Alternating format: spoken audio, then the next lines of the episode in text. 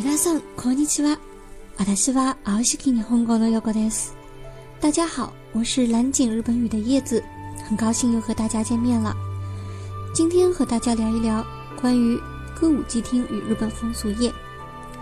到日本旅游，许多导游都会给你介绍歌舞伎町一番街，但却不会带你去那里，因为他们会带你购物，这才是他们最终目的。歌舞伎町之所以如此出名。 是因为它是东京著名的红灯区，也是亚洲最大的风月场。不过说起歌舞伎，这可是和色情服务行业没有半毛钱关系。日本的歌舞伎至今已有四百多年的历史，可以说是一种古老的职业。歌舞伎日语叫做卡布基，起源于十七世纪江户初期，一六零零年发展成为成熟的一个剧种。演员只限男性，近四百年来与能乐、狂言一起保留至今，成为日本的三大经典。歌舞伎是日本独有的一种戏剧，也是日本传统艺能之一，在日本国内啊，被列为重要无形文化财产，也在二零零五年被列为非物质文化财产。现代的歌舞伎特征是布景精致，舞台机关复杂。演员服装与化妆华丽，而且演员清一色为男性。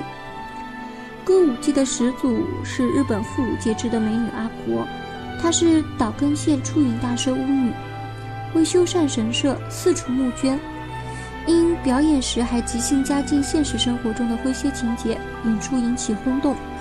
阿国创新的念佛舞又不断充实完善，从民间传入宫廷，渐渐成为独具风格的表演艺术。而如今提到歌舞伎，许多人也许立刻会想到日本红灯区，这就是拜歌舞伎町一番街所赐了。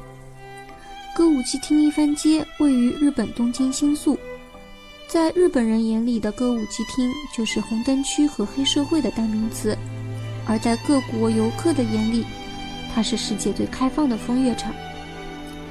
日本红灯区有哪些潜规则呢？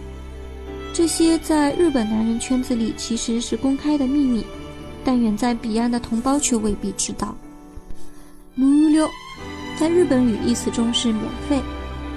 在日本各地的红灯区里，充斥着各种无料安奈秀和无料酒后坑，这些地方其实就是所谓的色情中介费。他们所称的无料免费，仅是介绍小姐服务免费。但是当你需要服务时，还是要收费的。天下没有免费的午餐。这种所谓的中介的客源，主要是外地人或者是情窦初开的少男。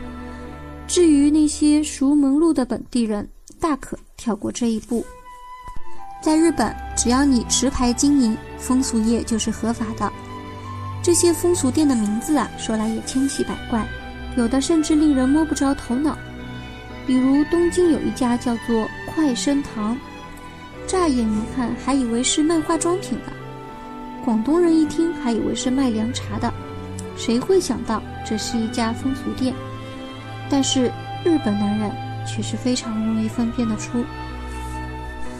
国内对色情行业的禁忌，让初到日本的中国人有从牢笼中获得解放的感觉，几乎每个人都想着去日本的红灯区走一走。亲眼看看亚洲最著名的风月场所，但是到过日本红灯区，想到色情场所里面瞧一瞧的中国游客，可能都会遇到相同的经历。一旦对方得知自己是中国人，都会立即谢客，拒绝提供服务。这除了在日本从事相关职业的女性一般学历比较低，无法用外语与客人沟通外，一些外国客人也并非能够遵守规矩。这就是更进一步加大了隔阂。有一名网友记述了自己在日本红灯区的见闻：门口拉皮条的日本男人原本把我当成了日本人，但一听我讲英语，就立刻用蹩脚的英语对我说：“本店不招待。”这怎么可能？真的是有钱都不想赚，还是有什么别的原因？我从街头一直问到街尾，挨门挨户类似的店一路问下来。问到最后一家，我终于死心了，没戏都不让我进去。所以呀，咱们还是了解一下就好了。那么今天的话题就到这儿。关于日本的十万个为什么，我们下期再见。